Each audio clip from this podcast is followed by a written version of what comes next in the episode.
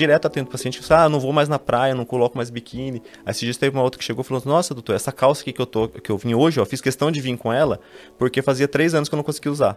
Ela não fechava e não, não passava aqui da coxa. Hoje ela passou e tá aqui, ó, tá folgada. Aí você acha que a pessoa vai achar ruim de ter pagado o plano de tratamento, que é o que tá resolvendo definitivamente o que ela não conseguiu resolver vários anos atrás?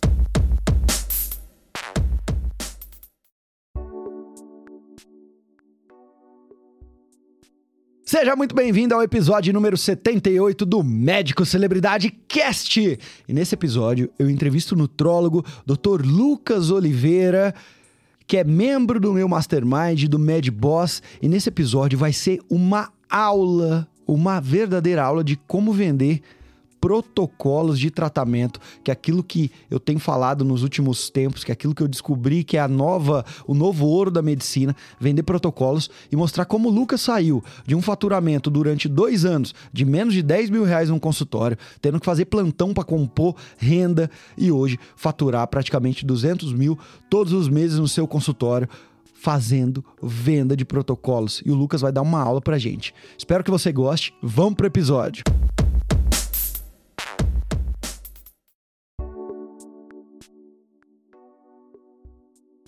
Doutor Lucas Faria, prazer recebê-lo aqui no Médico Celebridade Cast. A primeira pergunta eu já quero te provocar. Como é que você consegue vender, ter uma, taxa, uma alta taxa de conversão, sentar com pacientes em uma manhã, falar, olha, essa manhã consegui fechar tratamentos de 20, 30 mil essa manhã ou nesse dia, e o teu colega não está conseguindo nem fechar consulta, ele não consegue vender nenhum tratamento de 500 reais para o paciente dele. De onde vem? Você nasceu aprendendo a vender? O que, que, que acontece que você consegue ter alta conversão e seus colegas não?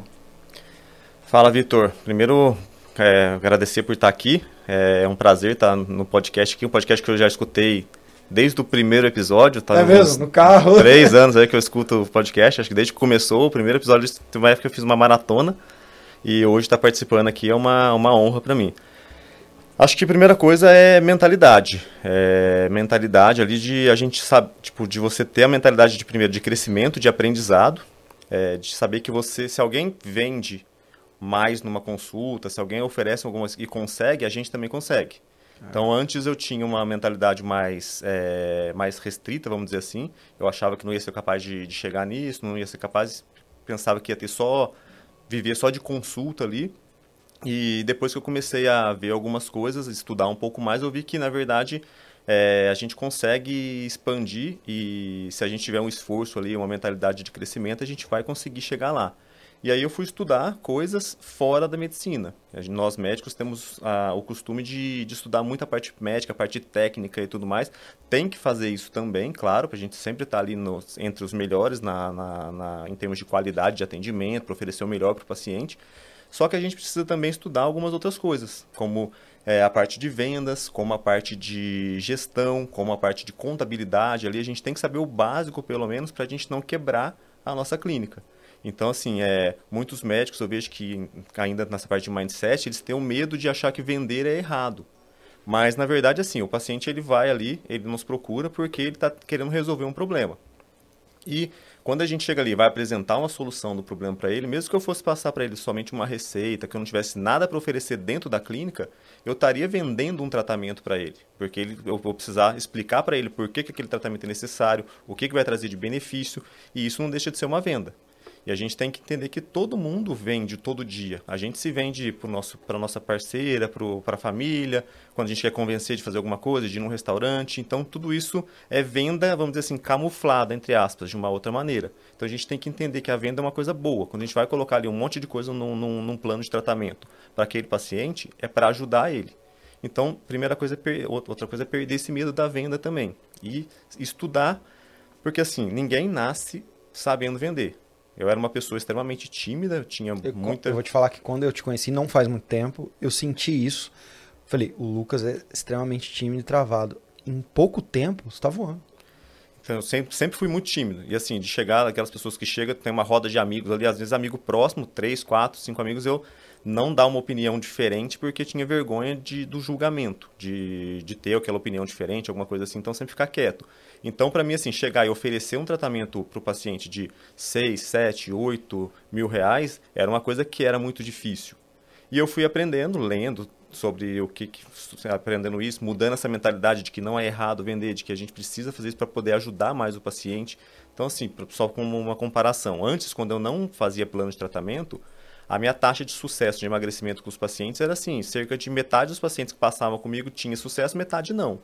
Hoje, a taxa de sucesso é de cerca de 95%. Nossa, muito alto. Então, assim, quem, quem adere mesmo a todo o plano ali, com certeza vai ter resultado. Quem, às vezes, não tem resultado é quem não está tendo adesão de 100%.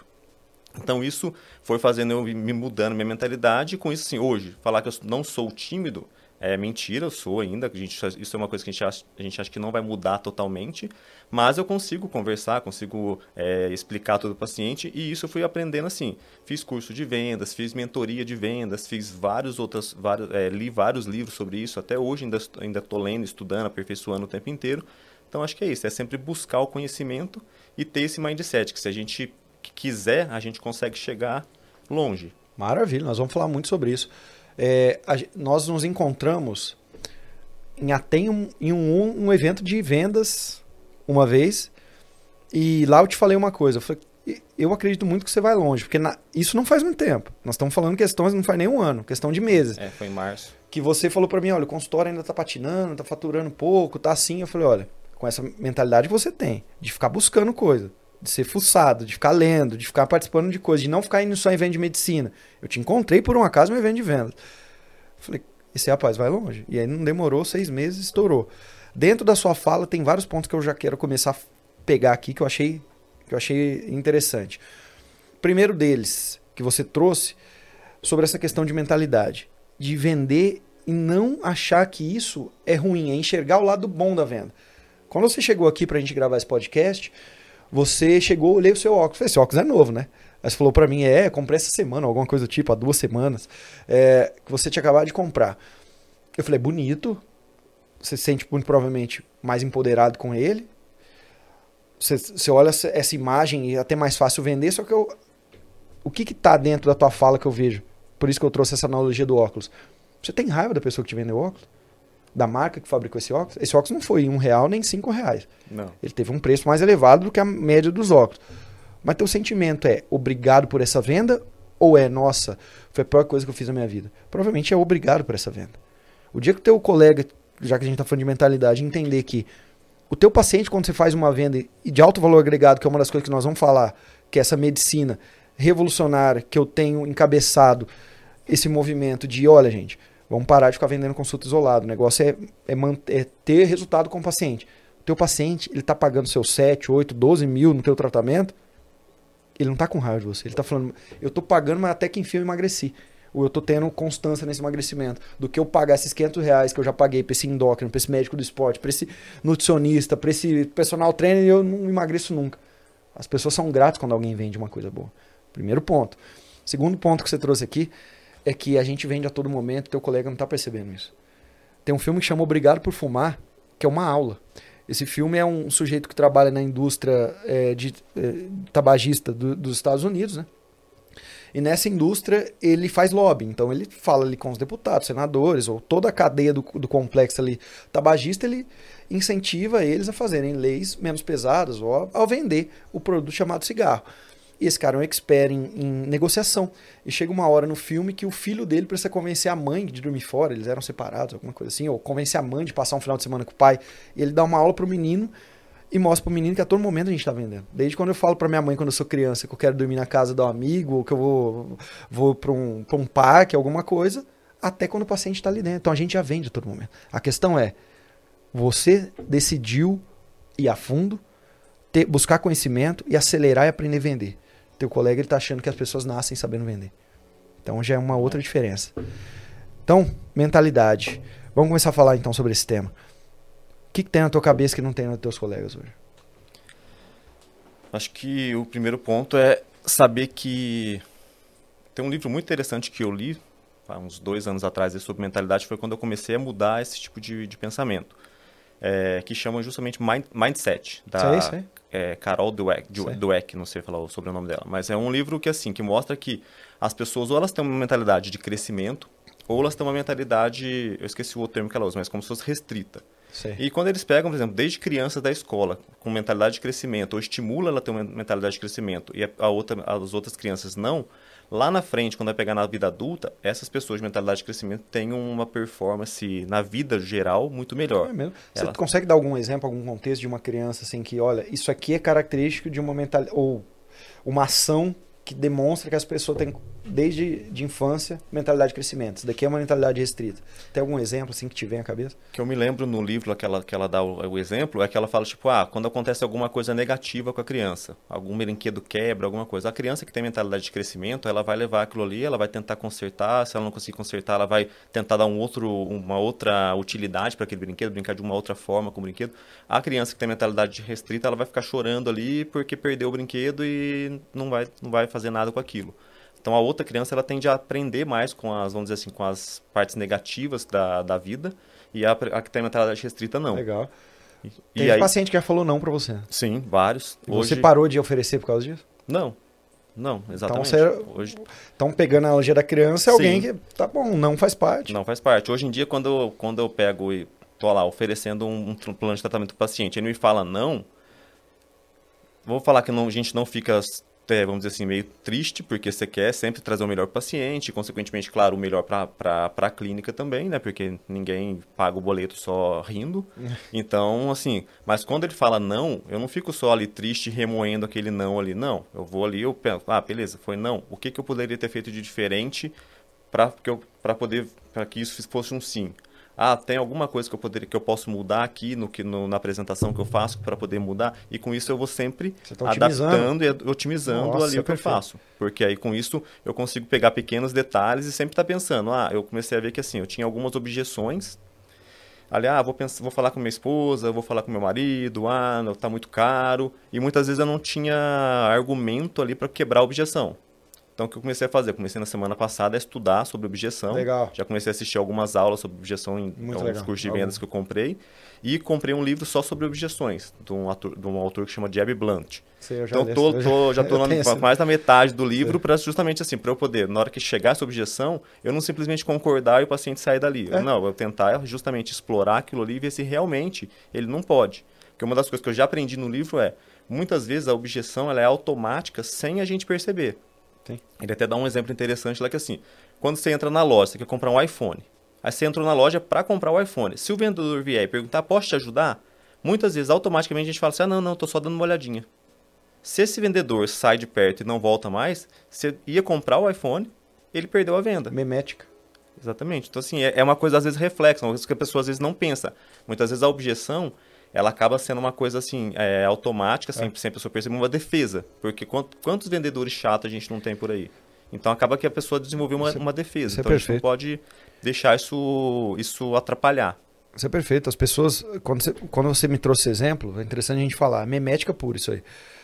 As- as- nós sabe o que que é meme, né? Então, meme, geralmente todo mundo dá risada, por quê? Porque já é uma coisa que tá na cultura ou no contexto e a pessoa olha aquilo. Então, por exemplo, você vê uma figurinha do Vitor falando assim: imagina um meme de internet. Oi, abestado. Você não vai dar risada. Mas se trocar a imagem do Vitor pelo Tiririca, você tá num contexto, dependendo da piada que ele faz, é tal abestado, você vai olhar e vai dar risada. Aquilo tá num contexto, você dá risada.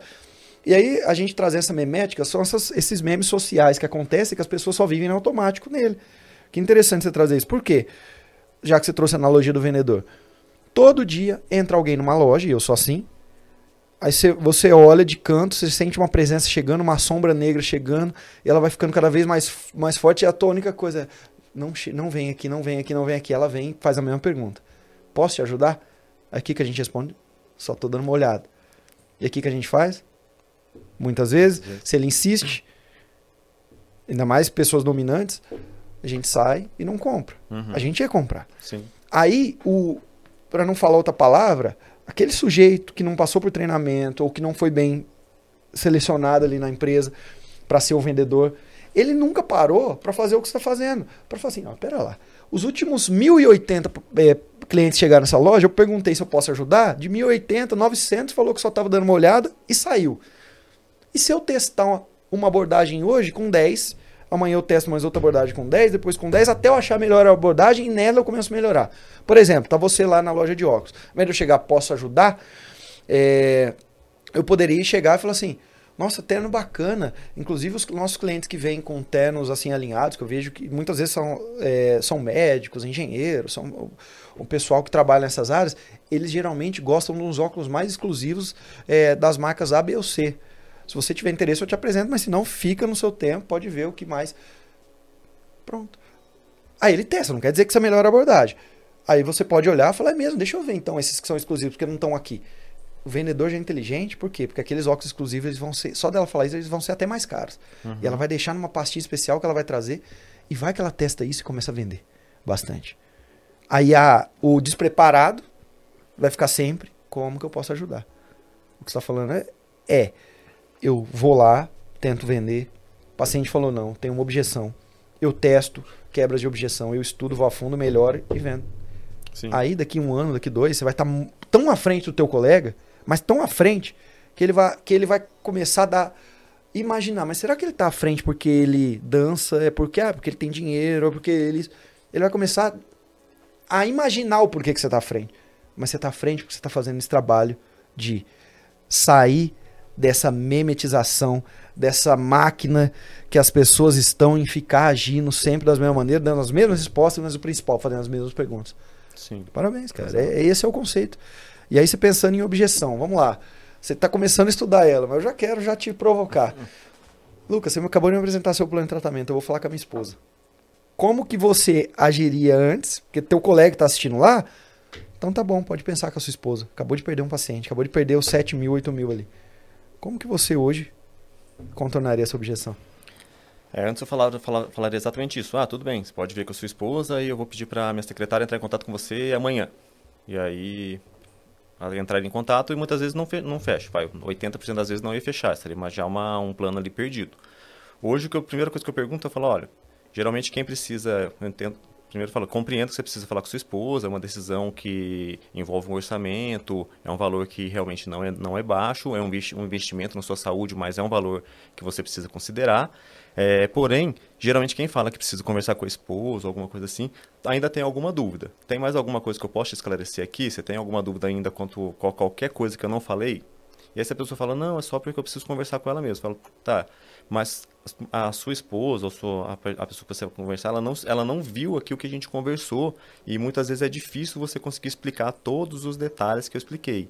Você quer que a gente agende ou uma consulta online, alguma coisa para a gente conversar com ela e juntos aqui? Ou então, se você quiser trazer ela aqui, é, você quer às vezes trazer ela presencial aqui para poder ver isso? E aí nisso ele fala, muitos falam, ah, pode ser, às vezes eu marco online mesmo, e, e, isso na verdade assim, acontece poucas vezes, então assim, eu fiz isso é. até agora uma vez, eu consegui agendar online mesmo, quando eu expliquei Legal. tudo, fez sentido para a esposa também, e acabou, eles acabaram fechando. Então, assim, funciona. A gente vê que. E por mais assim, se fosse só um em 10, pelo menos é, é um a mais. Um a mais? Um, um a mais um hoje, mais. um a mais no mês que vem, um a mais, um a mais por mês, no Seis, final do sete mês. mil a mais pagou o aluguel. É, são 12, são 12 pacientes a mais no ano. É, você já tem essa mentalidade, Exatamente. é um a mais. A gente tem que brigar por isso. Sim. A coisa mais difícil, Lucas, é trazer o paciente na tua frente. Sim. Isso é, é o difícil. Quando ele está na tua frente, você não pode perder essa venda de ou por simplesmente não tentar coisas Sim. novas. Uhum. Então é essa mentalidade. E aí essa pessoa que vai pensar, são esses caminhos para quebrar essa objeção mesmo. Ou, olha, você tem alguma dúvida, porque muita gente que fala que vai pensar tem dúvida, ou pode trazer o teu, o, você quer trazer o marido, a esposa, para a gente fazer essa apresentação, ou a gente liga online, faz alguma coisa. Uma terceira maneira que dá muito certo a gente quebrar essa objeção do, olha, eu vou, eu vou falar lá com minha esposa, com meu marido, é a gente inserir o contexto da perda e do ganho para ela, do tipo, é, a maioria dos pacientes que falam pra gente que vai falar com as. É, e você usa o exemplo, se é uma mulher, você fala que vai falar com o marido, ou se é. Ou o cônjuge, né? Quem vai, quem vai conversar com o seu parceiro, que até é interessante, porque vai que a pessoa fala, não, mas eu sou, casado com alguém uhum. do mesmo sexo, então que vai falar com o seu parceiro é, são as pessoas que não conseguem emagrecer aqui no, com o nosso sistema. Por quê? Porque elas vão falar com o parceiro e o parceiro não viu essa apresentação, aquilo que você falou, ou fica com, com muita dúvida, e estatisticamente ela não consegue ter esse, esse é, emagrecer. O que. Aí eu vou, já vou te, Aí você vai para a área do conselho, eu vou te dar um conselho. Não chegue em casa para falar com o seu, com o seu parceiro a gente já está preparado para apresentar isso aqui tudo de novo para ele, explicar em detalhes para ele ver que faz sentido. Porque ele vai chegar lá e vai falar: ah, não, é mais um gasto, eu vou. Eu, minha prioridade é trocar o carro, minha prioridade é pagar uma outra escola, minha prioridade é fazer um curso. Então, Se você for para lá, eu já tô te falando, é provável que, ele, que, a, que a pessoa não vai aceitar. Você quer a nossa ajuda? Aí, aí ela já vê toda a perda, é, então eu não vou conseguir e sempre linkar o resultado. Você, vai, você não consegue emagrecer, no, no teu caso. Então é uma outra maneira. Perfeito. O Lucas não, não saiu vendendo na medicina. Conta um pouquinho da tua trajetória aqui, porque nós, e eu gosto já de começar falando de outras coisas, mas se apresenta hum. pra gente. O que, que você fez medicina e foi para quais áreas? Trabalhou onde? Fez o quê? Bom, eu sou, sou o Lucas, sou aqui de São, sou aqui de São Paulo, é, trabalho na minha clínica aqui no, no, no Anália Franco e Tatuapé.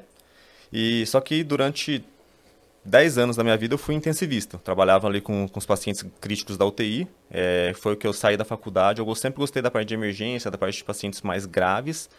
Porém, eu sempre tive um estilo de vida muito saudável. Eu sempre gostei muito de treino, sempre gostei muito de fazer dieta. E como todo curioso, eu sempre estudei bastante sobre aquilo, porque às vezes eu ia no nutricionista, quando falar alguma coisa, eu queria ver se realmente ia funcionar. Então, sempre essa parte da nutrologia ali, tudo sempre me, me cativou um pouco também. E aí eu trabalhei, vim, vim para São Paulo em 2013, fui, fui para um hospital grande aqui na Zona Leste, e lá eu, eu fui diarista, uma pessoa que fica na UTI todos os dias ali, né? Depois eu virei, é, eu ajudava o, o, coordenador lá a coordenar, então tinha um cargo, vamos dizer assim, que eu aí virei preceptor de residentes também. E aí eu estava assim, estava numa, numa situação bem confortável, estava com uma situação financeira é, estável. Aí veio a pandemia, eu vi vários pacientes ficando muito graves. E assim, eu sempre vi pacientes, sempre comecei, uma coisa que começou a me chamar a atenção no TX, assim, sempre ouvia pacientes assim com 50, 55 anos na UTI, às vezes você olhava, você falava, se chegasse não olhasse a idade, você falava, nossa, esse paciente tem uns 80 anos. E era um paciente que tipo tinha 50 e estava todo grave por conta de ali de diabetes, pressão alta, maioria mais gordinho. E eu comecei a prestar atenção, fazer uma analogia no, quando eu ia treinar na academia ou quando eu ia correr nos parques, eu via ali às vezes idosos de 70, 80 anos que era o contrário, parecia ter 60 anos. Então tipo tava bem mais conservado eu comecei a pensar que ele começou a me intrigar. E na, na Covid eu, eu vi isso assim de maneira muito exacerbada. Eu vi assim muitos pacientes que eram um pouquinho mais acima do peso, não eram nem obesos, mas era assim um pouquinho mais acima do peso, independente da idade, ficarem muito graves e morrerem, e pacientes que chegavam ali, que tinham histórico de fazer exercício, que eram atletas, é, amadores, mas que não tinham gordura corporal aumentada, que mesmo ficando graves, entubados e tudo mais, conseguiam recuperar. E aí com isso eu comecei a ficar intrigado, falei, e comecei a, a pensar mais. Falei, ah, foi uma época também que foi bem estressante, comecei a falar assim, ah, aqui na UTI eu consigo ajudar muita gente, a gente tinha uma, uma taxa de mortalidade bem baixa, comparado com o resto de São Paulo, assim, a nossa mortalidade era 30% na época do Covid, e o restante Isso é muito era... baixo, perto, era, no COVID, pico ali. É... Sim, foi ali 50%, 60%, então assim, era metade. Só que mesmo assim eu ficava um pouco frustrado porque tinha pacientes que a gente achava que ia sair que não saíam. Eu falei, junto com isso, eu comecei um Instagram de terapia intensiva, porque terapia intensiva é uma coisa que no Brasil é muito pouco é ensinada na faculdade. E menos instagramável ainda. E menos instagramável ainda. Quase ninguém e fala. A, ninguém fala. E aí, assim, eu falei, cara, tem muito paciente, muito médico saindo pouco preparado para atender pacientes graves. Um plantãozinho fazer bico. Faz, e... Acaba fazendo um monte de coisa errada. Então eu comecei a falar sobre vários temas de terapia intensiva para tentar ensinar. Aí até cheguei a montar um curso, fiz um lançamento, tive uma, um, uma, uma, quantidade Legal, de alunos né? boa, assim. Parabéns. E só que no meio disso foi quando eu tive essa, essa disrupção. E o que comecei a falar do curso do Instagram por causa disso. No, no Instagram eu sempre postei também, além da parte de TI, eu sempre postava nos stories, eu ia treinar, eu, o que eu almoçava, algumas coisas do dia a dia ali mesmo. E aí muita gente vendo que eu fazia isso começou, começava a me perguntar sobre ah, qual que, qual que é o treino, não sei do quê, o que, que, que eu posso fazer para emagrecer. E isso me estimulou a começar a estudar um pouco mais nutrologia. E aí, para poder responder a, a, a, as perguntas ali na caixinha de perguntas de uma maneira mais assertiva. E quando eu comecei a estudar, eu comecei a gostar mais ainda. Eu comecei a pensar, falei, cara, se eu estiver atuando aqui na nutrologia, eu posso tentar ajudar o paciente de uma, de uma maneira muito maior, eu consigo ajudar muito mais do que aqui na outra ponta da terapia intensiva. Ah, aqui eu consigo ajudar, consigo fazer um monte de coisa, consigo, mas se eu evitar dele chegar aqui, é muito melhor para ele, que ele não precisa passar por um, por um processo extremamente grave e, e doloroso que é a terapia intensiva. E aí eu falei, ah, vou mudar, vou, vou começar. Então, assim, no começo a minha ideia era ficar meio que nos dois, só que no primeiro mês que eu fui para nutrologia, eu gostei bastante, E também, assim, eu não falei, não vou conseguir ficar, prestar uma coisa de qualidade nenhum dos dois. Então, eu sempre fui assim, eu sempre fui meio que quando eu vejo all que in. o negócio vai, vai dar certo, eu vou, eu vou, eu dou um all-in. Então Legal. eu larguei a UTI, então tipo, eu deixei de deixei na hora que eu larguei a UTI, saí da UTI assim de um mês para o outro, então meu, minha minha renda caiu três, três vezes e meia mais ou menos. E aí eu comecei do zero ali na, na nutrologia. E aí vim, vim trazendo, vim, mais ou menos uns, tem mais ou menos uns dois anos e meio, tudo isso que aconteceu, que eu larguei UTI de vez. E aí com isso eu fui crescendo gradativamente e consegui agora consegui me estabilizar. Muito interessante. Eu sabia que você deu mais uma aula de mentalidade aqui. É, eu não vou conseguir fazer os dois tão bem. Tem muito, a maioria dos seus colegas talvez daria barrigada nisso. Ele sabe no fundo que ele não vai conseguir fazer os dois bem, mas aqui tá me dando dinheiro, aqui é o que eu gosto, vou fazer os dois mais ou menos. Não vou ter foco também no consultório, então não vai crescer nunca esse negócio, mas também vou manter aqui a equipe que eu estou. Você chegou num ponto, aí você chegou num ponto de inflexão que é, vou trocar de especialidade. Isso aí é outra questão de mentalidade pura. Eu te falo que tem colega teu que, que, que já faz uns 5 anos, no mínimo, que não suporta mais fazer o que ele faz, seja por uma crise existencial, seja por é, crise de ansiedade que ele tem, seja por qualquer coisa, e ele não consegue ir para uma outra área porque ele pensa assim, mas vou começar tudo de novo. Sim. Por que, que você conseguiu começar tudo de novo? É, eu acho que faz parte dessa mentalidade, assim. Eu sempre tive para mim, desde a faculdade, que assim, é... quando eu saí da faculdade, por vários motivos, eu acabei não, não indo para residência. Deveria ter, se fosse pensar hoje, eu iria, talvez eu iria, mas na, nas condições que eu tinha na época, eu não consegui. Então eu pensei assim, é, a, a, faculdade não prepara a gente para tudo que a gente vai, vai precisar saber para tratar bem o paciente. Falei, tá, mas se eu, se eu não consigo ir para residência, que seria uma preparação a mais para ficar melhor, eu vou fazer estudar sozinho para prestar o melhor atendimento que eu puder para o paciente. Então, eu vou ser sempre o melhor no que eu fizer. E aí, com isso, é, tendo isso na cabeça, eu sempre estudava muito sozinho, via, comprava curso e tudo mais. E foi assim que, tipo, eu tirei o título de UTI e fui aprendendo um monte de coisa. Eu, eu, sabia, na época da UTI, eu sabia várias assim, ah, me falava alguma coisa de alguma doença, alguma coisa, ou de, por exemplo, ah, de droga vasoativa. Eu sabia qual artigo que estava, qual revista que era publicado, o ano de publicação, é, eu citava os artigos de cor. Por quê? Porque eu sempre fui buscando e assim, na hora que eu estava com preguiça, eu pensava, não, eu tenho que estudar para ser o melhor paciente. Para ser, o, não, não o melhor por, por questão de ego ali, mas eu sei que se eu fosse o melhor, eu iria trazer um tratamento muito melhor para o paciente. Então, hoje eu ainda penso nisso. Tá? Se, eu, se, eu, se eu estudar mais que todo mundo a nutrologia, eu vou trazer o melhor tratamento para o meu paciente, ele vai ter mais resultado. Então, com isso, eu fui lá atrás, antes de ter essa mentalidade, eu fui buscar assim, falei, por que, que tem muitos, muitas pessoas que têm uma, que tem um, que tem uma performance diferente? Por exemplo, ah, o Cristiano Ronaldo, a gente pegar tipo o Kobe Bryant, o Michael, o Michael Jordan. Eu fui começar a ler um pouco a história dessas pessoas e eu vi que sim, eles tinham essa mentalidade diferente. Eu comecei a ver várias coisas que eles faziam e que eles, o que, que eles buscavam, que eles citavam de mentalidade. Fui começando a estudar isso também. E além disso, eu vi que eles eram também obstinados. E, ah, por exemplo, o Kobe Bryant acabava a, a temporada de, da NBA ali, no dia seguinte, enquanto estava todo mundo viajando, ele estava treinando de novo. Ele já era o melhor ali da, da liga e ele acordava todos os dias quatro e meia da manhã, enquanto o treino do pessoal, se não me engano, começava às oito, ele começava a treinar quatro e meia. Mas ele já, ele já era o melhor do time. Então eu falei, cara, essas pessoas elas têm uma coisa que é a obstinação e o mindset. E aí, com isso, assim, mas só que o mindset não veio do nada. Eu fui lendo isso, eu comecei, isso. assim, durante vários anos, enquanto o pessoal anda aqui no trânsito de São Paulo escutando música, eu ando escutando podcast. Então eu escuto vários podcasts assim.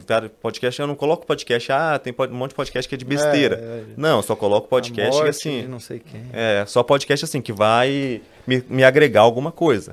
Leitura. Eu não gosto de ler livros, por exemplo, ah, de suspense, de romance. Não tem nada contra ler, é. às vezes é interessante. Só que assim, eu prefiro pegar a biografia de alguém que deu certo. Então, assim, eu já Isso. li a biografia do cara da Nike, a biografia do Michael Jordan, a biografia é, de várias pessoas. E eu falo, cara, esse, essa pessoa que ela faz isso, então se eu tentar modelar alguma coisa aqui perto, eu vou, também vou. E aí com isso eu fui tendo essa mentalidade e fui desenvolvendo e fui galgando para poder chegar lá. E aí na hora que eu, que eu tive que tra transicionar de especialidade, eu falei, tá, eu vou fazer tudo que eu puder para dar certo. E aí, assim, nos primeiros meses, a gente passou, eu e minha esposa, a gente passou, tipo, maus bocados, porque assim, As contas continuavam chegando como se eu tivesse um É. padrão de vida lá em cima. Só que eu recebia aqui embaixo. Então, assim, eu tinha uma quantidade razoável investida. O que, que eu comecei a fazer? Eu comecei a tirar ali reserva de emergência, comecei a, a descapitalizar. E a gente foi indo. E aí, assim, depois de uns seis meses, estava tudo na mesma. E aí a gente conversando e tal. Eu falei pra ela: olha, eu vou fazer tudo, tudo que eu puder para dar certo. E assim, eu vou tentar até dar certo. Isso. Pode ser que uma hora não dê, mas eu sei que pelo menos eu fiz 100% do que eu poderia. E aí eu falei, só e eu falei pra ela, no mesmo tempo, só, só que eu falei assim, ah, não vou desistir, porque assim, eu vou fazer até dar certo. Eu não vou tent- tentar para ver se vai dar certo.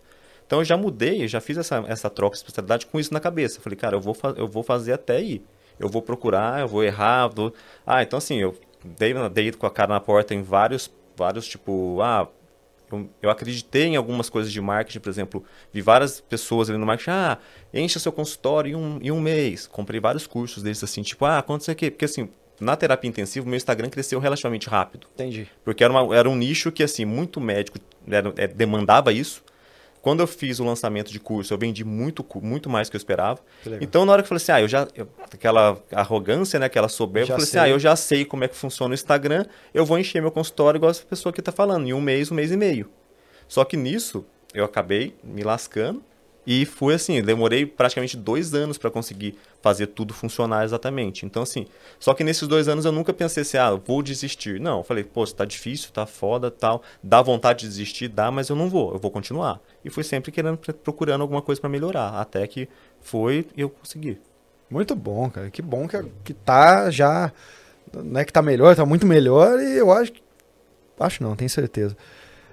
Tá só o começo, tá? Só o começo. É que essa mentalidade de obstinação, processos e melhoria desse processo é, é questão de tempo para ficar cada vez melhor. Você já está com resultados expressivos. Você falando aqui, eu lembrei de uma história, não sei se você já viu esse vídeo do Kobe Bryant, ele falando o poder dos 360.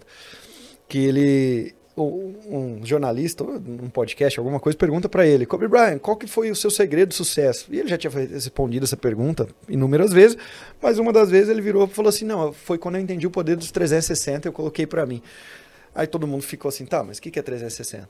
Ele falou o seguinte, eu coloquei uma meta num, dos primeiros anos ali deu da NBA que eu ia ter 360 treinos a mais do que os meus é, do que os meus colegas de time ou do colegas de NBA. Então eles treinavam no basquete é jogo, ainda mais em temporada regular, é jogo noite sim, noite não, ou noite sim, noite sim, né? É, que tem no basquete. Então é feito um treino mais leve de dia, à noite joga e o dia que não tem, geralmente está em viagem, está em deslocamento. Então se treina pouco. É, faz uma pré-temporada muito forte, mas se treina pouco durante a, a, a temporada. Ele falou: poder 360, eu vou ter 360 treinos num ano a mais que meus colegas. Eu vou me dar o luxo de descansar cinco dias. Cinco dias no ano eu vou tirar off. O resto eu vou, enquanto igual você disse, tá todo mundo acordando e indo treinar às 8, eu vou acordar às 5, vou treinar das 5 às 6, descanso, às 8 faço outro treino com eles. Se eu fizer isso durante 360 dias, eu vou ter 360 Sim. treinos a mais que eles. Isso em dois anos é o poder de 720. Em três anos, aí quem é matemático vai fazer essa progressão até 10 anos. Aí ele falou, só que um dia, aí tem esse vídeo ele falando, um dia descobri esse poder 360, eu descobri que atletas de outros, de outros times, alguns atletas que estavam competindo comigo para ser o melhor, aderiram isso e estavam treinando às 5 da manhã. É, acordava, na verdade, acordavam às 6, treinavam das 6 às 7, descansavam e depois às 8 treinavam de novo. Eu falei, quer saber? Então vou, eu vou ter o poder de 720 um ano só. Eu vou fazer um treino das 4 às 5, descanso, depois das 6 às 7, descanso, depois às 8 eu treino lá com eles. Vou fazer dois treinos. Aí, o, qual que é a moral da história? Pra você ser um freak out igual o Kobe Bryant? Talvez, se você quer dominar o mercado. Quer, quer ser o, o E aí você consegue. Mas para mim a moral da história, a sutileza no negócio é a seguinte: as pessoas nunca, nunca vão te alcançar. O teu colega, daqui dois, três anos, na hora que ele estiver pensando que com o ego dele, porque geralmente quem sabe menos é quem acha que sabe mais. Sim. Então, igual você disse, ah, eu fiz lá e deu certo. E é ego, eu também passei por essas fases. Não, mas o que, que alguém quer me ensinar? Eu, durante muito tempo, não paguei mentores. Não entrei em masterminds igual a gente tá. Você tá lá no meu mastermind, você tá em outras mentorias, também tá na minha. Eu não entrava nisso porque eu já achava que sabia tudo. E é essa que tá a sutileza no negócio. Quando teu colega tiver, tiver pensando, ah, eu vou agora fazer um Instagram, ou agora eu vou contratar uma secretária, agora que eu vou treinar, você já vai estar tá tão à frente. Você já vai estar tá num processo tão. Esse teu 360 é dia a dia no consultório. O paciente falou não por determinada razão. O que, que a gente pode melhorar? Isso aqui. O paciente chegou, o que, que a gente pode servir? Em dois, três anos, você tá muito à frente, ele não te pega. Ele não consegue. Ninguém consegue pegar o Kobe Bryant porque ele tá 360 treinos por ano à frente de qualquer outra pessoa. Ele não pega. Não tem como. É não tem. Aí não é dom. Tem um certo dom? Tem. O não consegue vender quando ele coloca esse processo. Eu também sou assim. Também é, sou, me considero tímido, mas fui melhorando o processo. Muito bom. Aí você, então, o que, eu, o que eu gostaria de perguntar dentro da tua conversa, uma das coisas é, eu senti uma questão de propósito muito forte quando você fez esse ponto de inflexão. Vou sair então da, da, da terapia intensiva e vou para nutrologia. É um ponto de inflexão Sim. que a maioria passa anos e não toma, não tem coragem para tomar essa atitude. E eu senti que tinha um propósito. Então eu vi o pessoal que treina, que e brilhou meu olho. Só que, na minha visão, qual, qual, qual é o sujeito mais doente na sociedade hoje? Se a gente for ver psicologicamente, é o tal de médico. Esse sujeito tá, tá quase que na UTI. Ele tá precisando de. tá na terapia intensiva ali. Por quê? É um sujeito que se espera muito, então é família cobrando muito, é amigo, é a sociedade em geral, que toda vez fala que é médico. Uhum. Ah, se não tiver com o cabelo feito, não tiver bem vestido, nossa, esse é médico, mas é desleixado, né? Ah, é médico, você vê onde o filho dele tá estudando, você viu o carro dele amassado, se cobra muito dessa pessoa. Os ganhos estão cada vez mais baixos.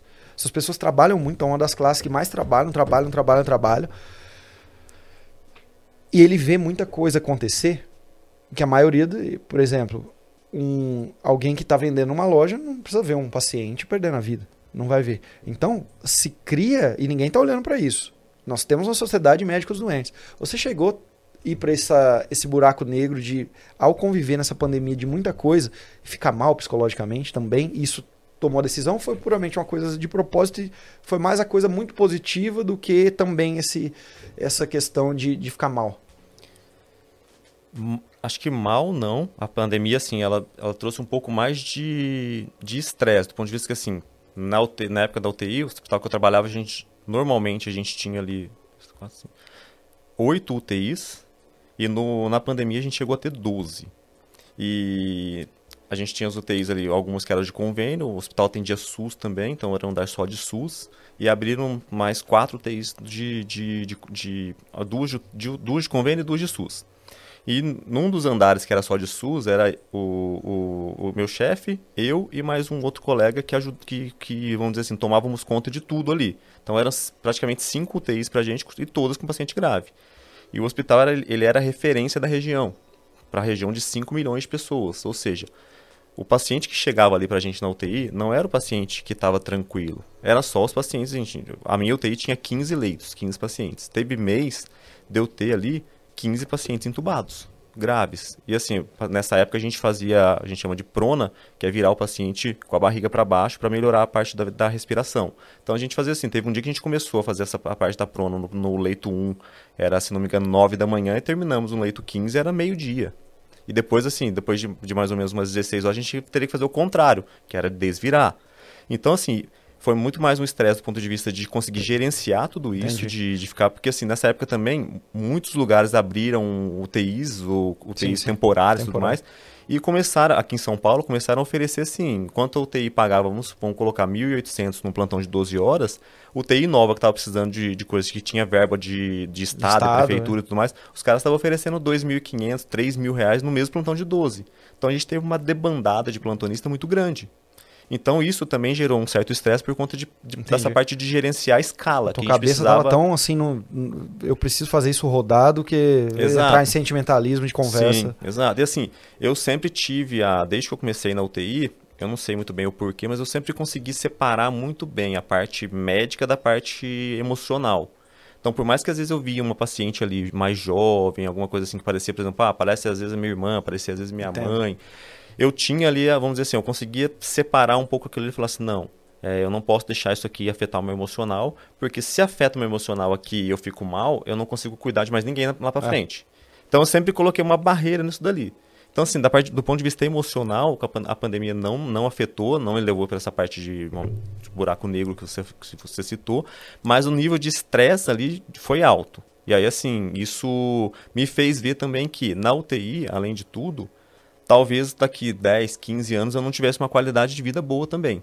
Porque é. por mais que eu já tivesse ali como preceptor, é, como diarista, eu não fazia mais plantão noturno, eu não fazia, não trabalhava mais de final de semana, eu não fazia, eu só fazia ali, era de segunda a sexta, das sete até as sete mais ou menos, da, do, é, do, é, durante o dia, 12 horas dia.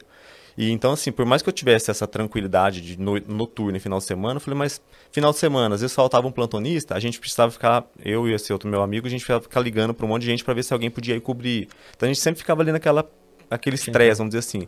Então não teria uma qualidade de vida boa. Então eu falei assim, não. Aí nisso, ali a pandemia me ajudou a ver mais isso também. E foi meio que assim, meio que veio natural. Eu falei, ah, vou mudar. E médico, assim, a gente tem falando sobre essa parte que você falou de, expectativa da sociedade, a gente pensa, na, na faculdade a gente não é ensinado a... A gente é ensinado a cuidar ali. A gente não é ensinado a gerenciar a parte financeira, sabe? Então a gente pensa muito assim, em termos de ou de plantão ou de consulta. Então, por exemplo, a minha ideia quando eu, quando eu pensei em sair era, ah, tá, eu, tenho, eu tiro aqui X, reais, X, X mil reais no mês.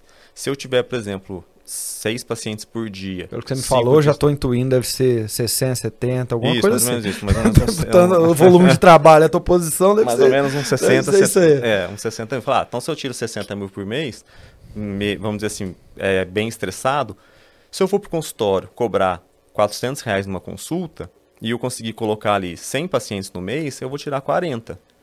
Só que a gente esquece que nisso vai ter ali os 40, não vai entrar 40 líquido igual entra no, no, às vezes no plantão.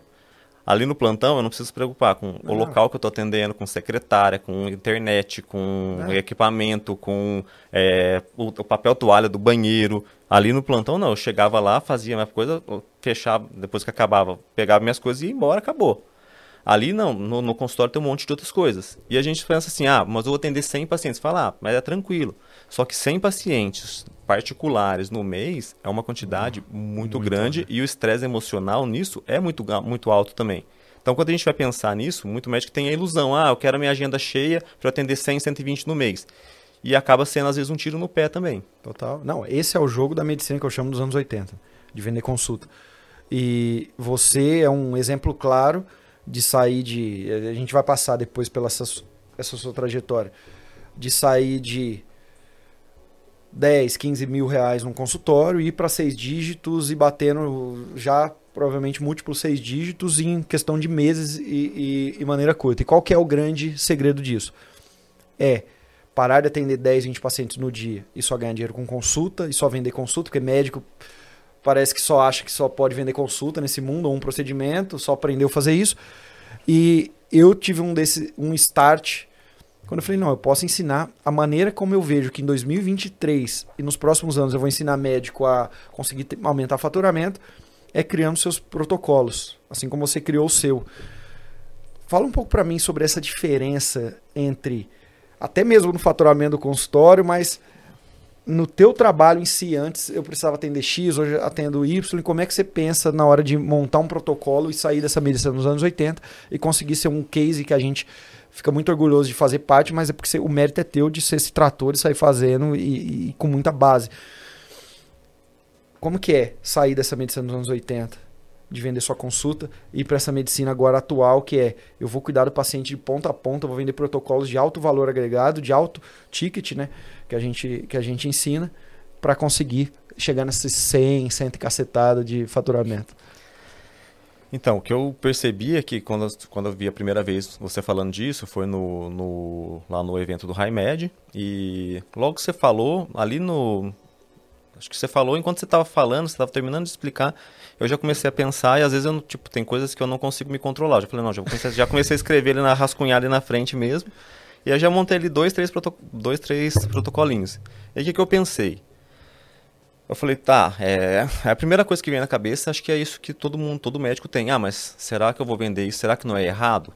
Aí eu comecei a levar, eu sempre levo pro, pro lado racional. Eu gosto muito de estudar também, ler bastante sobre filosofia e tem ali o questionamento socrático, né? Eu falei, ah, mas é errado por quê? Aí eu comecei a meio que Legal. sabatinar aquela, aquela, aquele pensamento que eu tive. Eu falei, não, o paciente, ele, o que, que ele precisa para emagrecer? Ele vai precisar do acompanhamento médico, muitas vezes vários casos ali ele vai precisar de medicamento, porque então só o médico vai poder passar medicamento.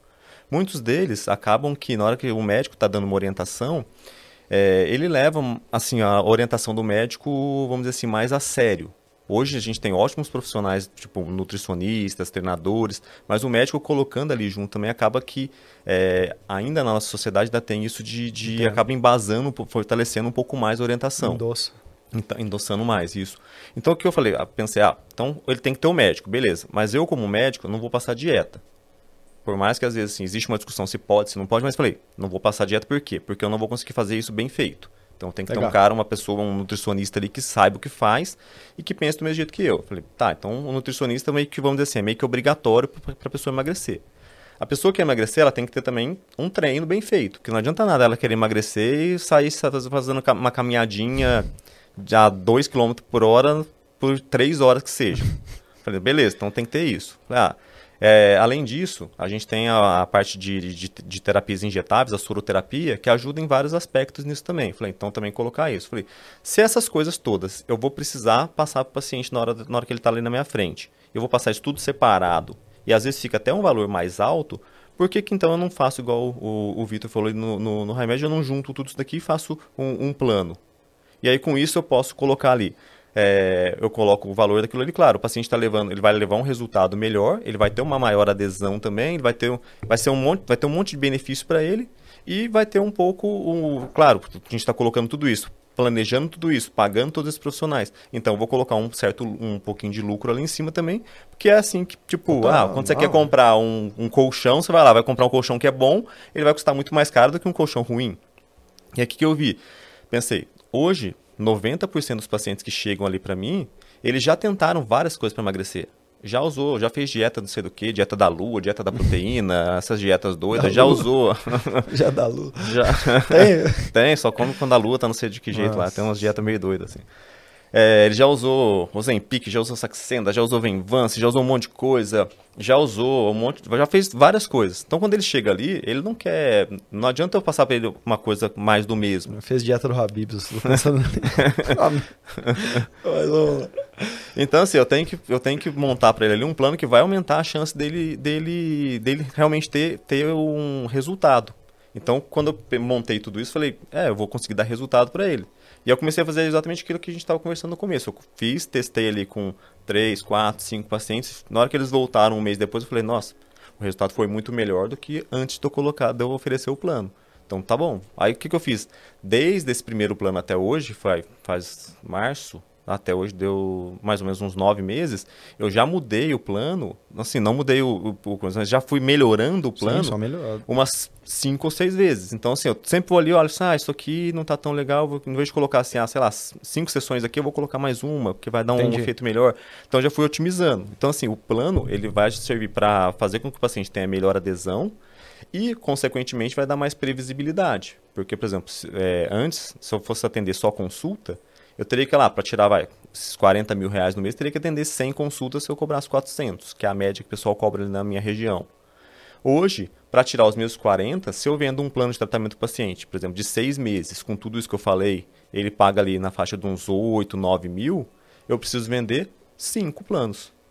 Então, assim, eu posso atender, se eu fosse comparar no mês, em vez de eu atender 100 pacientes no mês, a minha taxa de conversão, vamos colocar taxa de conversão de 60%.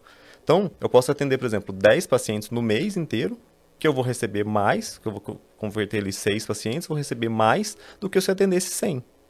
Então, foi essa foi a lógica que eu fiz e comecei a pensar, a fazer isso. Não, e, e essa revolução na forma de se ver medicina, ela é tão... São vários aspectos dentro da sua fala.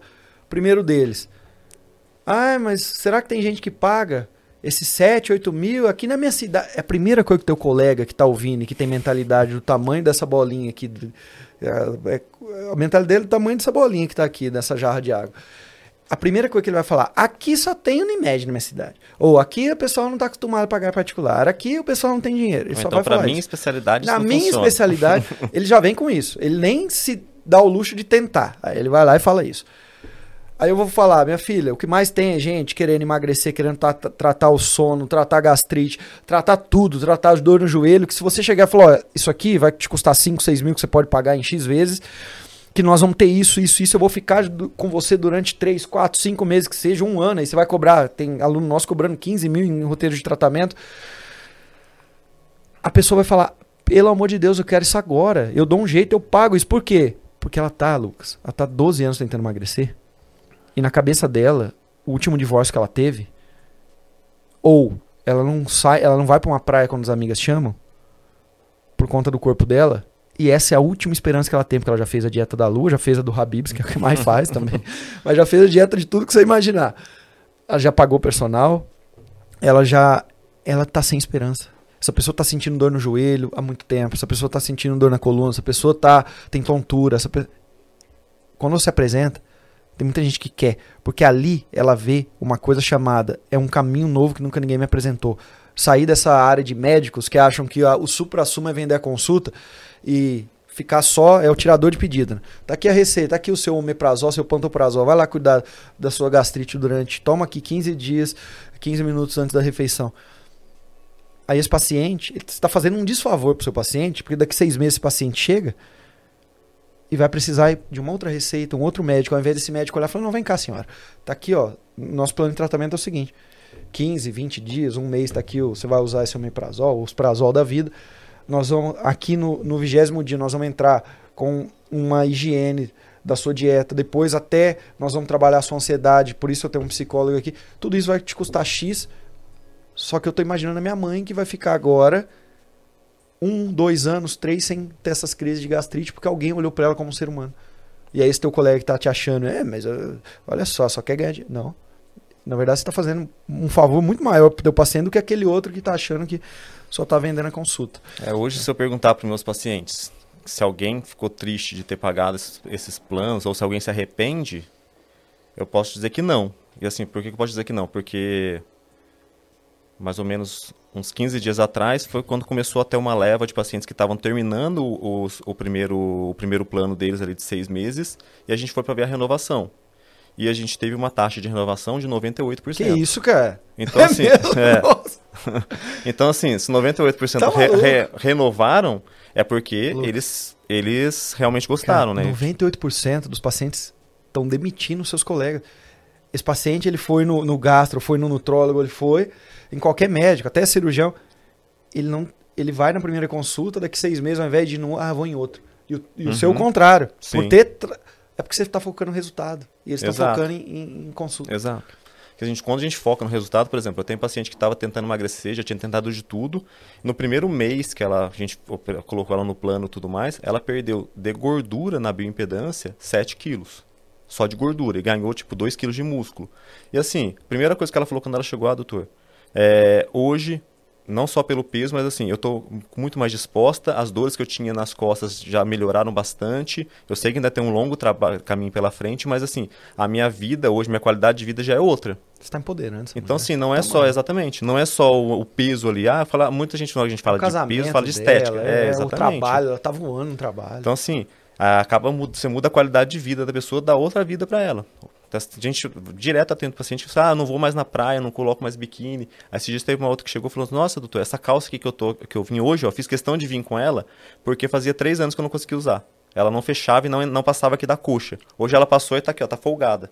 Imagina. Então, assim, é uma coisa que você muda, é, você muda você e assim, ah, você acha que a pessoa vai achar ruim de ter pagado o plano de tratamento, que é o que está resolvendo definitivamente o que ela não conseguiu resolver vários anos atrás? O pessoal não está entendendo uma coisa. O, o, médico ele tem uma certa miopia para umas coisas que são óbvias.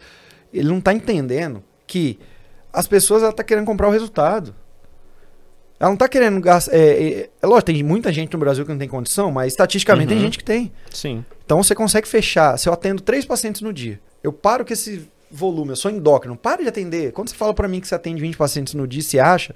Não, porque minha agenda é lotada. A primeira coisa que eu olho, eu falo, você tá por fora.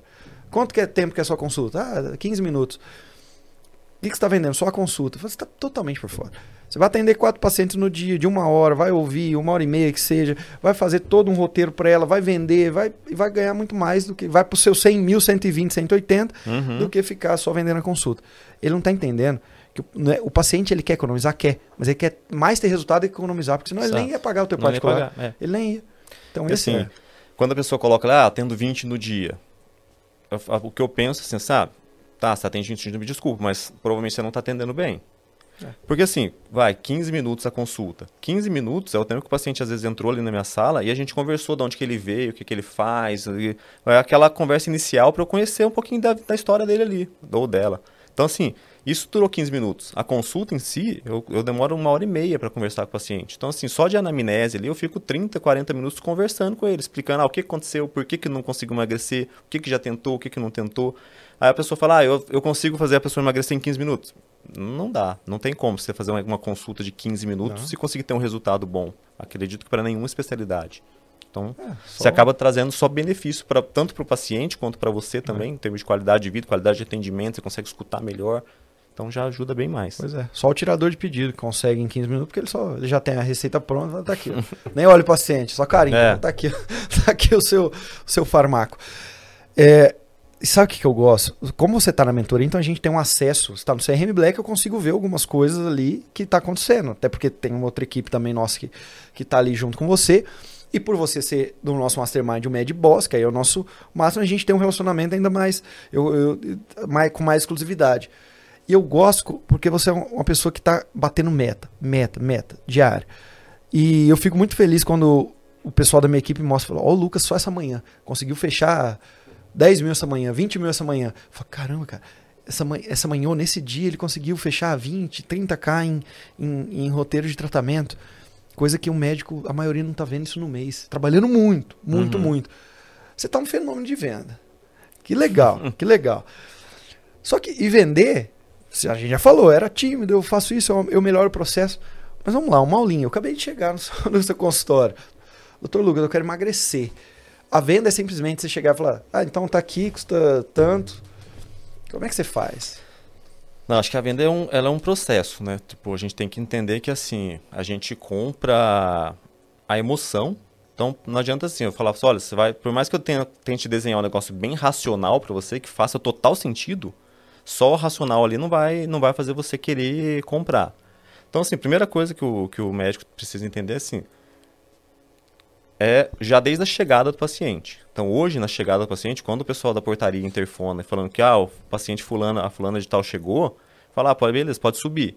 Eu vou na porta do consultório, fico com a porta aberta ali, esperando. E é engraçado porque, assim, tem outras salas do lado ali, o pessoal fica olhando bem com uma cara de ET. Fala, o que, que esse doido tá fazendo na porta do consultório? É vendedor né? de seguro? É. e tem, assim, tem duas clínicas, uma bem de frente pra gente e uma outra do lado. E, assim, já, já eles vão começar a fazer isso, tá? E assim, é engraçado porque assim, a, a deles fica lá dentro e a clínica, tipo, a pessoa tem que entrar e ela chega ali, eu já, porque eu já vi algumas vezes que eu tô parado ali, ela chega e fica esperando um tempão parado em pé, a recepcionista desocupado que ela tá fazendo para dar atenção para ele.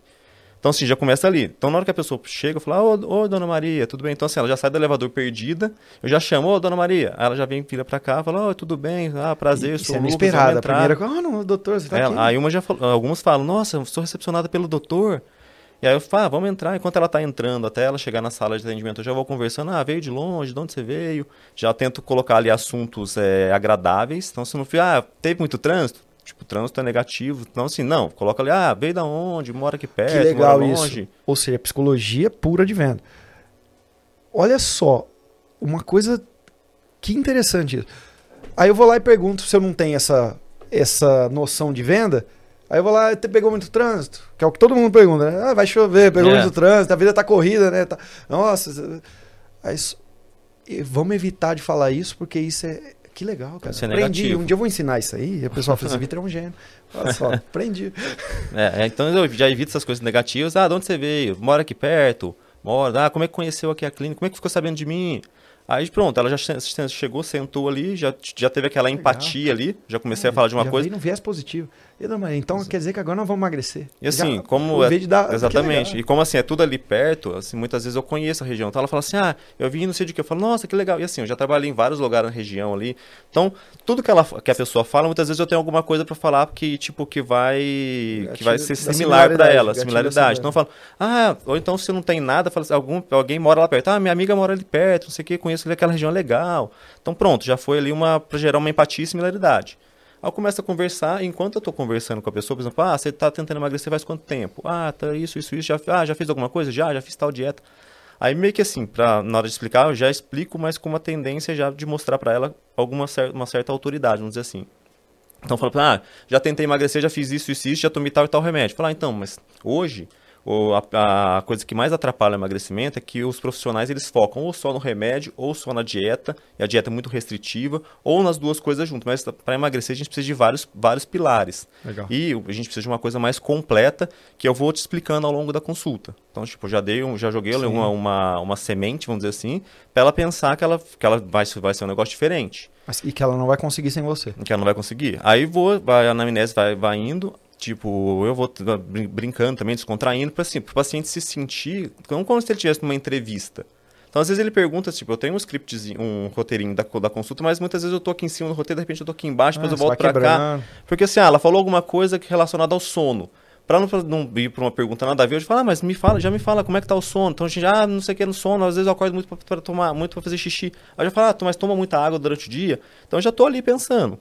E eu descobri um, uma inteligência artificial que se a gente coloca ela ali, ela grava a consulta inteira Sim. e depois ela transcreve, transcreve, em termos médicos. Então ela, ela faz queixa principal, anamnese, que história legal. pessoal, nanana. Então o que eu fiz? Eu comecei a testar para ver se dava certo, porque eu não preciso ficar escrevendo sem dar atenção ao paciente. Eu deixo ali o notebook, ele fica gravando. Depois eu só vou lá e edito, porque ela, ela deixa, depois que ela transcreve, ela deixa você editar. E a inteligência artificial, ela, ela aprende as coisas que, ela, que não era para ela ter colocado. Então, tipo, vou lá, edito tudo e depois Entendi. jogo no prontuário. Então eu fico ali o tempo inteiro, olho no olho com o paciente explicando, ele falando, falando, falando. E aí eu vou, faço a bioimpedância, aí é nessa hora que, vamos dizer assim, começa a venda propriamente dita. Na hora que eu pego a bioimpedância, enquanto a bioimpedância está imprimindo, isso já é até um, um, uma desculpa, entre aspas, que eu uso, falo, ó, enquanto a bioimpedância está imprimindo aqui, eu vou aqui só pegar um lanchinho que a gente deixou preparado para você. No dia anterior, a minha secretária já mandou uma mensagem para o paciente perguntando qual tipo de bebida que ele prefere. Legal. A gente dá uma lista para ele ali, a gente fala, tem um scriptzinho que a gente usa, falando, ah, a gente gosta de proporcionar a melhor experiência, para isso a gente quer, quer saber qual que é a bebida preferida. Ela falou, ah, sei lá, cappuccino. Aí eu vou lá, pego... Tá seguindo a risca as trilhas Sim. da tá fazendo... Eu gosto disso, cara. Vai lá e faz. Não fica Exato, é. esperando. É. Não, não, não faz. Isso, isso, na verdade, eu ouvi num podcast que você fez com um fez, rapaz que tem uma, é. uma, uma é. Tinha um negócio de cirurgia isso. vascular, uma, um monte de clínica de do vascular. Do chocolate. É, é, do chocolate. Só que a gente adaptou pro nosso ali. Aí vem a, a, gente coloca a bebida que a pessoa pediu, tem um Yo Pro que a gente coloca por ser a parte de nutrologia, tem um docinho também e uma salada de frutas. Aí eu trago isso, coloco ele para pessoa para ela para ela comer e vou explicar a bioimpedância. Aí eu explico, olha, dona Maria, aqui ó, sua bioimpedância você está com, por exemplo, 80 quilos, aqui deu 40% de gordura corporal, é, essa gordura corporal aqui está muito alta, isso aqui vai, se a gente não tratar agora, vai evoluir aqui, pra, pode, pode evoluir para diabetes, pressão alta, infarto, pode aumentar o risco de algum tipo de câncer. Então, tipo, eu conscientizo ela do problema que aquilo ele pode trazer e falo para ela, olha, então aqui a gente precisa fazer isso, isso e isso, aqui ó, a quantidade de músculo tá baixa também e tal. Vou desenhando na própria bioimpedância, ó, o músculo tem que vir para cá, faço uma setinha, gordura tem que ir para lá. Ela fala, deu para entender tudo direitinho? Ela fala, deu, às vezes você fala, nossa, tá muito ruim, né? Eu falo, não, tá, tá ruim, mas a gente consegue, vai conseguir arrumar, fica tranquila. Aí na hora que falar, vou te mostrar aqui como é que a gente vai fazer. Falar, esse plano que eu vou te mostrar aqui, eu já eu desenvolvi ele depois de atender mais de 1.500 mais de 1.500 é, pacientes para dar uma, uma, já autoridade e vem tendo muitos muitos muito bons resultados. Então pega uma folha de sulfite e fala, ó, eu costumo dizer que para emagrecer é como se a gente tivesse uma pirâmide. Eu desenho uma pirâmide mesmo. Você já criou a metodologia é, visual? Eu, exatamente. Eu, ali eu coloco, ó, na base da pirâmide a gente vai ter essas coisas aqui que são muito importantes, que senão as outras coisas aqui de cima não vão funcionar. Aqui em cima a gente vai usar medicação, que vai ser isso, isso e isso. Eu trabalho com a semaglutida e eu vi bons resultados com semaglutida manipulada. Então, assim, Entendi. assim, e fica mais em conta para o paciente. Ele não precisa gastar os mil reais na farmácia. Eu consigo colocar isso no plano de tratamento Legal. já. Aí você já, já gera um gatilho também para ele de, de, de, economizar. De economizar, isso. Economizar. Aí eu falo para ele, ó, a gente tem aqui a semaglutida, que vai ser um ideal para você. Na farmácia seria pagar entre mil a mil e trezentos mas aqui no plano de tratamento, depois eu vou te mostrar quanto que fica, mas fica bem mais em conta. E por último, eu mostro a soroterapia. Eu falo, então, esse é o plano de tratamento completo. Aí eu já falo para ele, ó, se, você, se a gente fosse dividir isso daqui é, item por item, ia ficar muito caro. Falou, só a soroterapia, são duas sessões por mês, você ia pagar nessas duas sessões R$ 1.600. Mais aqui o, o Ozempic, você ia pagar mais mil, então já deu 2.800. Mais a consulta comigo com o Nutri, que dá mais 700, já foi para 3.500 falar um valor alto, né? Ela fala, nossa, é muito alto. Fala, mas ela faço um X no, nesse valor. Eu falo, não, mas você não vai precisar gastar isso aqui tudo. Entendo. Eu vou te mostrar aqui um plano que a gente vai fazer. Aí eu mostro o plano. Tem a consulta comigo, consulta com o Nutri, a semaglutida, as terapias injetáveis e bioimpedância extra. Então, eu coloquei um de 12 meses e um de 6 meses. Ao de 12 meses eu mostro, olha, é, aqui seria 12 vezes de 1,999, mas como sua primeira consulta e a gente está fazendo uma condição Tá especial, faço o risco também, você vai pagar somente 12 de 1.599. E nesse aqui de baixo, em vez de 6 de 1,799, você paga somente 6 de 1,349. Qual que fica melhor para você? Aí, assim, ali nessa hora, 70, hoje a taxa de conversão tá ali em 70%, é, 70% já vai falar, ah, eu vou no de seis meses. Aí, assim, é, e acaba já fechando. eu já, e, na verdade, assim, antes eu fazia seis meses e três meses. Só que aí, para poder justamente aumentar um pouquinho o ticket médio, eu comecei a colocar 12 e 6. Se a pessoa não pode nenhum dos dois, ela acha que fica pesado, fala, olha, para quem tem, às vezes, precisa organizar um pouquinho mais as finanças, eu consigo montar um planozinho aqui de três meses. Aí eu monto um de três que fica quatro vezes de 999. Aí ela, tipo, um, um mais, um, vamos dizer assim, é um downsell que eu faço ali, caso Nossa, ela não consiga nenhum dos dois, dos deu aula, dois. Deu aula, deu aula. Primeiro assim, o, o que eu gosto é, eu ensinei essa, exatamente o que você falou, eu ensinei esse passo a passo de venda, você foi um dos poucos que não ficou, ah, mas se um dia os astros se alinharem, vou lá, vou fazer, vou desenvolver o meu jeito. Você deu aula aqui, você pegou aquilo que eu ensino e mostrou na prática, então é isso. Se eu fosse um médico, se eu fosse um nutrólogo, se eu fosse um médico de esporte, se eu fosse um endócrino, tivesse ouvindo isso aqui, eu teria te ligado amanhã. Eu te ligo hoje ainda e falo assim, ô Lucas, é o seguinte, 10 mil pra você tá bom, 15 mil tá bom, pra eu ficar uma semana te vendo fazer esse processo na prática de venda? Eu, pra ontem. A não ser que eu seja uma topeira e acho que é melhor eu ter 10 mil no meu bolso agora do que ficar olhando você fazer isso e falar, ah, entendi, então agora eu vou fazer. Porque aí uma manhã eu consigo. Você entende? É, uhum. é deu aula, é isso aí. É venda. É Sim. É venda. E no final, quem é o grande beneficiário disso aí? É só o médico que ganha? É a dona Maria que nesses seis meses emagrece e fala: oh, agora eu vesti minha calça, agora eu fiz isso, agora, agora eu fiz aquilo e vai querer mais seis meses, porque você emagreceu, ela queria, ela não queria é. economizar, é. senão ela nem procurava. Ela queria emagrecer. então, deu aula, cara. Parabéns. Muito bom. E eu, se eu fosse médico, eu, é o que eu tô falando. Se eu ouvisse isso aqui, fosse da área, principalmente emagrecimento, era para ontem, não tinha nem, não tinha nem conversa. É, ó, eu já preciso, por conta de tempo, me despedir de você. Foi um bate-papo que agora que a gente estava aquecendo o motor, então acredito que vai ter uma segunda, uma segunda conversa. Amanhã a gente se encontra lá no Mastermind, no Mad Boss, mas antes eu vou te fazer algumas perguntas rápidas aqui, você passa, você vai fazendo um bate-bola comigo. É, nossa, o Vitor Jaci e o, a empresa, né, Médico Celebridade, com o High Med, o CRM Black, o Mad Boss, isso entrou na sua vida e valeu a pena? E pode ser sincero, ou não, foi uma coisa que, cara, só me perdeu tempo e dinheiro.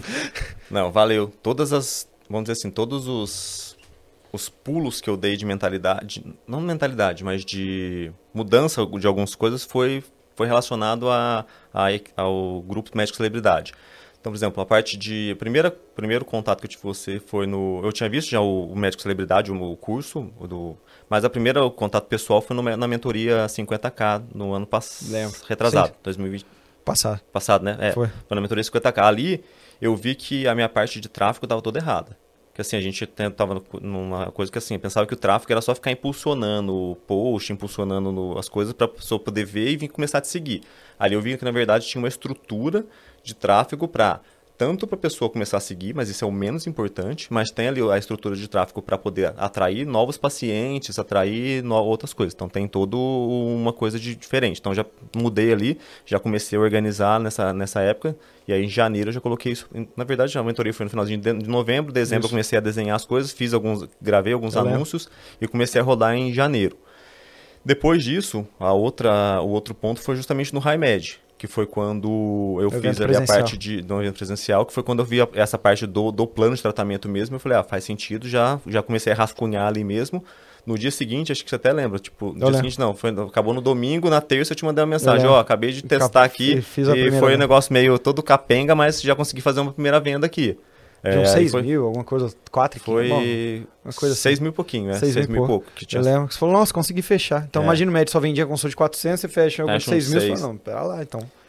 Então, assim, isso, esse foi o segundo, o segundo ponto ali para mim de, de virada. Foi, então, foi na parte do tráfego que eu vi. Aí, nisso, eu comecei a buscar também equipes de, de, de tráfego e tudo mais. E hoje, a minha equipe está muito boa. Até tem, a gente tem algum pessoal em sim, comum sim. aqui. Então, isso tá, acabou...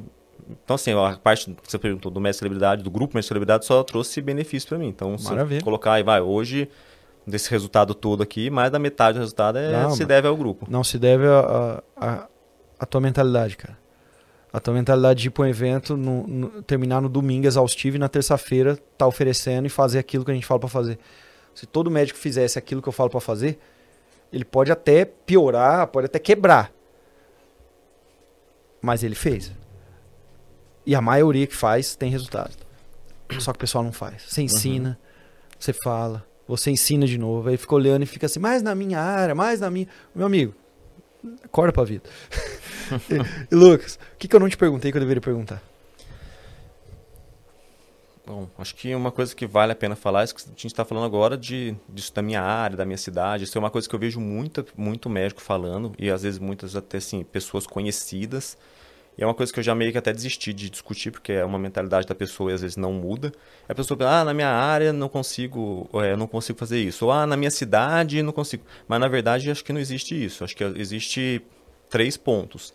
Primeiro, você ter um, um, um marketing adequado ali, é, que você consiga mostrar para todo mundo que, o que, que você faz e, e se você ter o plano e tudo mais. Então, ter uma equipe de marketing alinhada para poder mostrar esse conteúdo, gerar um conteúdo ali relevante para você poder mostrar para as pessoas que você faz. Não adianta nada você ser ótimo, você ter um, bons resultados no seu consultório, ter um plano de tratamento maravilhoso, se ninguém sabe disso.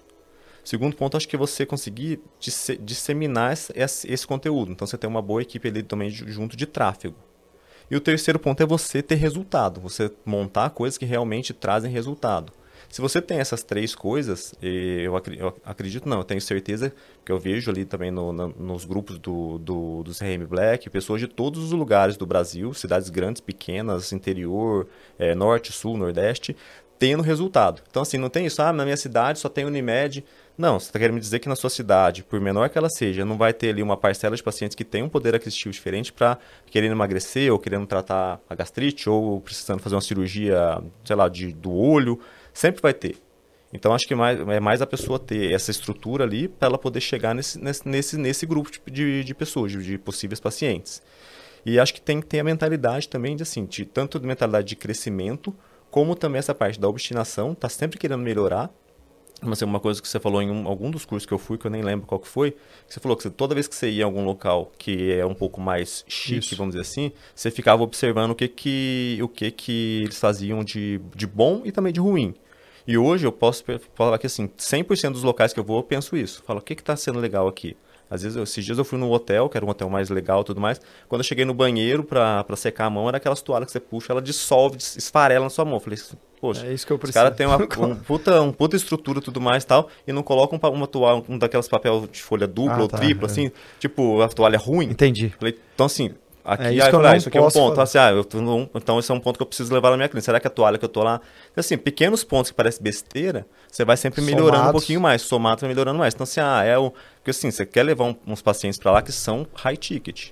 Então não adianta Sim. você querer colocar um negócio mais ou menos. Você tem que colocar uma coisa de um padrão legal. Porque senão a pessoa vai pagar um, um plano de tratamento de 8, 9 mil e vai ter uma experiência ruim, ela não vai indicar você. Então, você tendo resultado e tendo essa, esse, esse, essa melhoria contínua, você vai ter também indicação. Então, acho que, além de ter essa obstinação, também ser a coisa de fazer. Então, tipo, pegou, aprendeu, já põe em prática. Porque senão você vai ficar só com a obesidade mental. Você vai ficar só aprendendo um monte de coisa, não põe nada em prática e não sai do lugar. Maravilha. Muito bom esse bate-papo. Deu aula, Brilhou, como diz minha filha. Papai, você brilhou. é, eu já me despeço de você então, Lucas. Obrigado mesmo. Eu sei a, o preço que você pagou por estar aqui hoje. Você está aqui, eu, eu sei o preço que você, que você deixou de faturar, que você, que você veio para cá, mas a gente está tá, tá construindo coisas. Não tenho dúvida que teu colega ele não vai te pegar em questão de poucos meses ou anos, ele não vai conseguir te pegar porque você está fazendo esses 360 sem saber todo dia melhorando, melhorando. E, e ele não vai conseguir te pegar, você vai estar tá à frente. É muito gratificante ver depois de seis meses de um encontro presencial que a gente teve, seis, sete meses, que você teve uma evolução de faturamento muito significativa. É a diferença entre faturar 10, 15 mil, 30 mil, 50 mil que seu colega fatura e você para ir seis dígitos e praticamente múltiplos seis dígitos. Você teve uma evolução financeira, você teve uma evolução no negócio, você teve uma evolução visual de aparência. Hoje tá, tá, tá dando, dando, aula daqui a pouco de, de, de vestimenta para os nossos cavaleiros aqui. Mas o principal, você teve uma, uma evolução de mentalidade gigantesca de confiar que aqueles anos te prepararam para estar tá aqui hoje e, e você consegue. Antes talvez você se escondia atrás da timidez alguma coisa, hoje você deve olhar no espelho e falar, cara, eu sou o cara. Muito bom ver essa evolução. Parabéns, obrigado. E obrigado. aí, a última pergunta que eu deixo para você falar para seu colega é aquele recado final, aquilo que você quiser falar para eles, de seja mentalidade, negócio, aquilo que você quiser trazer para seus colegas. É, acho que só falar para não desistir. Se você acha que, se você sabe que está fazendo alguma coisa certa ali, não, não, não desiste. É, vai ser difícil. Eu posso falar aí que nesses dois anos, várias vezes, assim, como eu disse, eu pense, teve, foi difícil. Teve momentos que eu pensei se realmente valia a pena, mas eu nunca quis desistir. É, sim, me privei de várias coisas, acabei de certa forma privando a minha esposa também de várias coisas. A gente passou às vezes maus bocados. Como eu disse, várias coisas que eu tinha investido, hoje praticamente está zerado o que eu tinha investido ali. Eu vou ter que reconstruir tudo do zero. Só que eu sempre tive na cabeça que nada vem do dia para noite. E se a gente pegar essas grandes figuras aí, esses dias estava até assistindo o um documentário do, do Arnold, que mostra ali assim, ele tentou várias vezes, tentou, não conseguia, agora saiu o filme do Sylvester Stallone também, que também quero ver, mas já vi uma sinopse também, a mesma história. Quando ele fez lá o filme do Rock, ninguém quis. E ele ficou ali dois anos também na vamos dizer assim, na, na, não vou falar que é palavrão, mas ficou ali na, na lona, vamos dizer assim, e depois de dois anos, quando ele foi, ele, ele aí deu certo, ele foi embora. Então, assim, se você hoje tá, tá difícil o consultório, tá tentando ali, tá tendo que fazer plantão, tá tendo que fazer tudo, não desiste, continua, só procura pessoas que saibam te assessorar, porque isso vai encurtar o caminho. Se você tiver pessoas boas que saibam te assessorar, que saibam te dar uma orientação ali, você vai conseguir encurtar o caminho e vai conseguir sair disso. Mas não vai ser também de um dia para o outro. Você vai ter que trabalhar, vai dar trabalho, vai ser difícil. Só que se fosse fácil, todo mundo era rico, né? Todo mundo era tava de boa hoje em dia. Então, é isso. E uma última frase, enquanto eu estava vindo para cá, eu escutei um, estava escutando um podcast e uma coisa que o que um dos caras lá falou, é o Thales, ele falou que assim, no, mundo só existem dois tipos de pessoa. Uma que sabe vender e as que trabalham para essa pessoa que sabe vender. Então, o médico a mesma coisa. Existem dois tipos de médico, aquele que sabe vender e os que vão trabalhar porque sabe vender. Aí cabe a cada um escolher qual que qual que vai ser.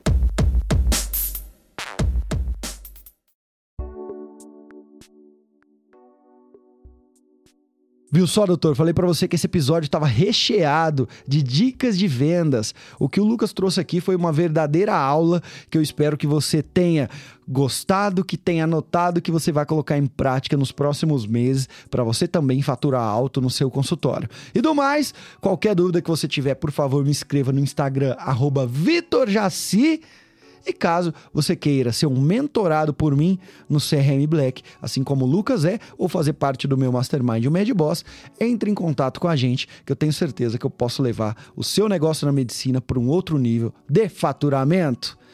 Do mais, até o nosso próximo episódio do Médico Celebridade Cast.